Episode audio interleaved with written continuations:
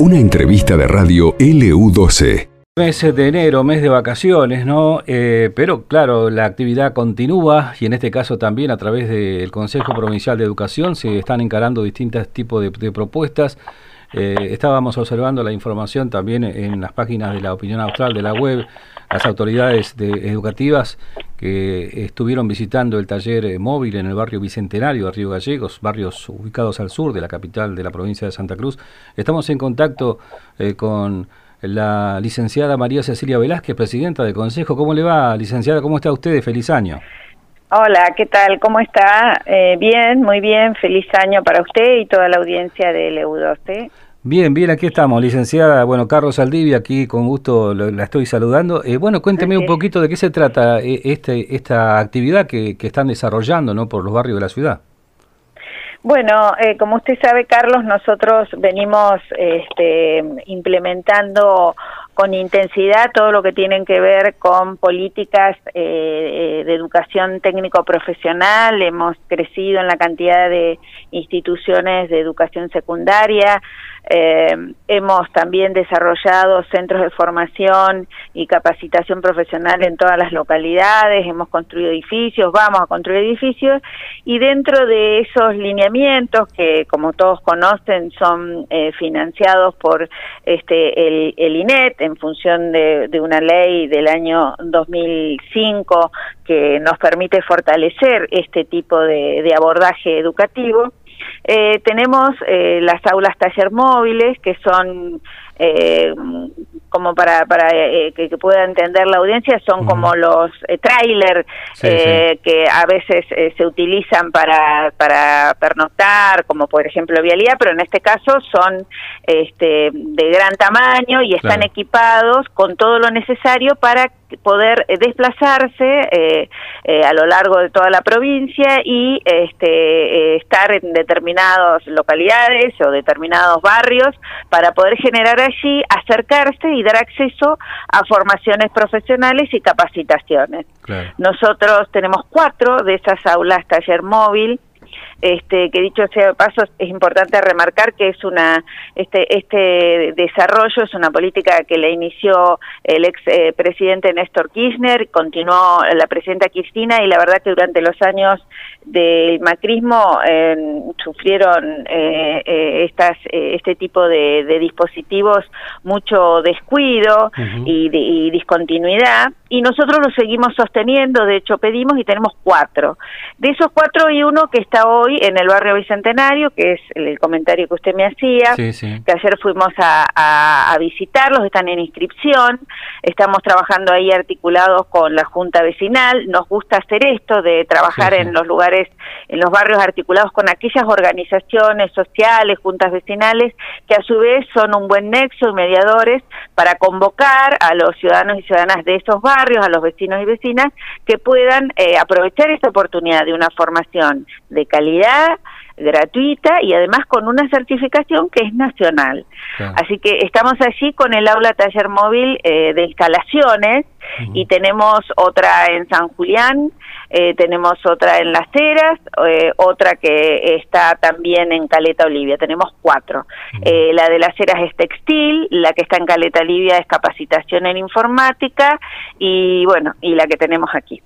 Lo vimos allí a Rodrigo Goja, ¿no? La actividad, la educación técnica también ha tenido y tiene una, una aceptación muy importante, digo, en la gente joven que por allí está pensando también en esta posibilidad, ¿no? Como crecimiento profesional.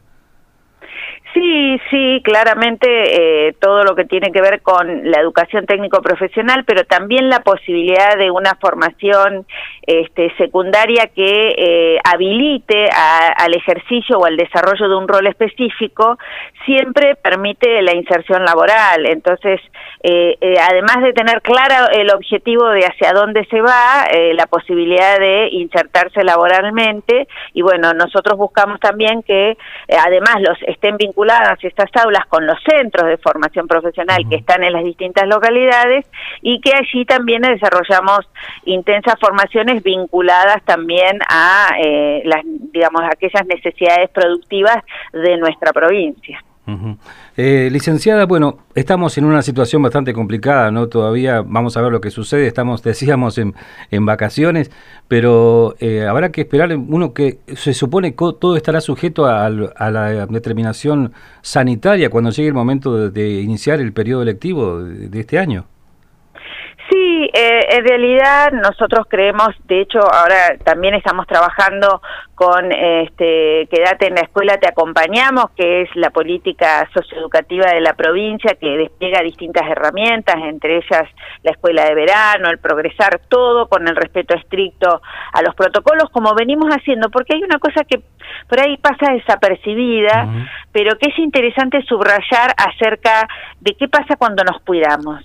Fíjese, Carlos, nosotros a partir de marzo y progresivamente fuimos habilitando con todos los protocolos y estrictos protocolos, además de una extensa vacunación, en principio de los adultos de la comunidad educativa, adultos y adultas, eh, en las clases presenciales. Y nosotros no tuvimos grandes brotes. Claro. Sí, sí, sí. ¿Eh?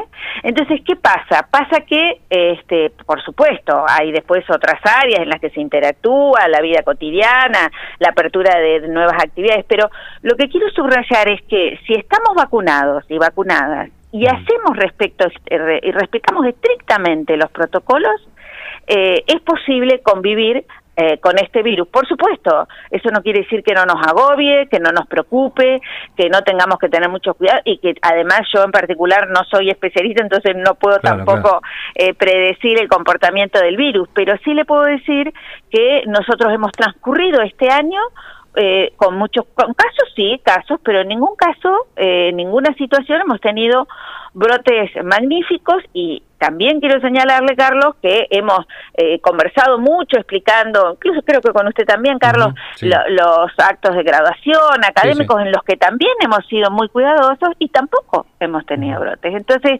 esto es una eh, comprobación empírica que si estamos vacunados y vacunadas y además respetamos los protocolos, las distancias, el uso del barbijo, el lavado frecuente de manos, el uso del alcohol, la verdad, Carlos, que podemos convivir sin que se generen eh, situaciones este, como las que se están generando. Pero bueno, lógicamente este, estamos todos muy agobiados y el momento de, los festejos este, realmente eh, nos convoca particularmente, ¿no? Como estar cerca, poder este, abrazarnos, todas estas cosas que, que hace casi dos años estamos con limitaciones. Sí, en lo que hace a la infraestructura escolar, ¿se está, trabajando en algunos establecimientos donde hace falta hacer algún tipo de arreglos, licenciada?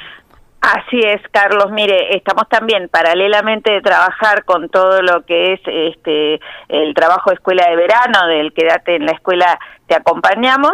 Eh, estamos trabajando también en el mantenimiento escolar con el IDU, eh, con la cobertura del 100% de las escuelas, con distintos grados de este, o intensidades y magnitud de la intervención. En algunos casos es básicamente picaportes, este, luces, vidrios y en otros hay obras de, de, mayor envergadura.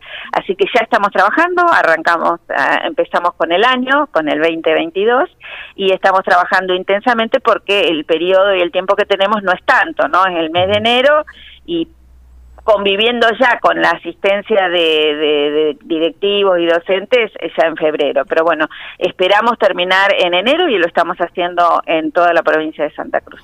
Eh, en lo que hace a la educación rural, ¿cuándo comienza el periodo ya están en actividad en las escuelas rurales? No, no, las escuelas rurales tienen el mismo periodo que tiene en las escuelas comunes. El único eh, ciclo que eh, eh, quedó, digamos, como ciclo especial es el de la localidad del Chaltén, en donde, digamos, intervienen otro tipo de variables también, además de las climáticas. Este, ellos igual todavía están en receso. Ajá, perfecto. Cambiaron las épocas, ¿no? Décadas anteriores era otro periodo, digo, por la, el tema climático aquí en el sur. Y eso, eso, eso tiene sus vicisitudes, porque em, la, la, ciencia, Carlos, nos ha convencido, eh, o nosotros hemos leído de, de la ciencia, eh, un progreso infinito y lineal y de un, digamos, con una línea de partida y sin saber la línea de llegada. Y la verdad que me parece que el planeta nos está diciendo cosas entre ellas vinculadas al cambio climático. Entonces, en principio en Santa Cruz teníamos una situación, a usted seguramente observó que estos dos años este, en los que los vuelos fueron menos frecuentes y otras variables, obviamente, esta es una que uno comenta, eh, las condiciones eh, fueron más rigurosas y de hecho estamos teniendo eh, momentos, si bien la Patagonia siempre tiene, tiene esta cuestión de que uno sale con el saquito siempre por las dudas, aunque cuando sale de casa está con, con un sol a pleno, pero hoy, por ejemplo, y ayer fueron días fríos, ¿no? Así que estamos con esa variación y, y tampoco sabemos qué puede plantear el destino hasta ahora eh, venimos con esta organización del ciclo escolar, pero siempre estamos atentos a las vicisitudes climáticas. ¿Está prevista, licenciada, algún tipo de reunión a nivel nacional con el ministro o, todavía no? ¿Es prematuro hablar de eso, de ese tipo de encuentros? Mire, nosotros tuvimos yo la, la, última, el último día que estuve con el ministro fue el 21 de diciembre, que firmamos un convenio por, que es un financiamiento internacional del Banco Latinoamericano de Desarrollo, eh, por 70 mil millones de dólares al gobierno nacional y nosotros participamos con la posibilidad de presentar proyectos de equipamiento y de obra. Así que el 21 estuve con él este y posiblemente no en enero pero en febrero ya eh, comenzará o en febrero o inicio de marzo la primera asamblea que eh, va a ser realizada la primera la primera asamblea del Consejo Federal de Educación en Tierra del Fuego en ocasión de los 40 años de, Malvinas y seguramente por lo menos vamos a cursar invitación para que en el mes de febrero, en algún momento que su agenda le permita, pueda este, visitarnos y conocer de las actividades que estamos por aquí haciendo, además de algunas obras que, estamos culminando, como el Jardín de Infantes del Bicentenario que vamos a inaugurar en marzo. Ajá, eso está también ya en la etapa final, eso ya está prácticamente Eso ya está prácticamente listo, sí. Realmente podría haber sido en diciembre la inauguración, pero estábamos mm, prácticamente en noviembre, quiero decir, cerrando el año, muchos chicos ya estaban en otros jardines, así que lo que hicimos fue la inscripción, sí, pero ese jardín está para marzo, este ese jardín se abre. Bien. Licenciada, le agradecemos mucho estos minutos, que sea un buen año en todo sentido, ¿no? Que sea un buen año, sí, y que podamos hacer todos solidariamente que sea este, mejor en, en, todo en todo sentido. Le mando un abrazo y le agradezco la atención. Por favor, gracias. Estábamos hablando con la licenciada María Cecilia Velázquez, presidenta del Consejo Provincial de Educación. Esto pasó en LU12, AM680 y FM Láser 92.9.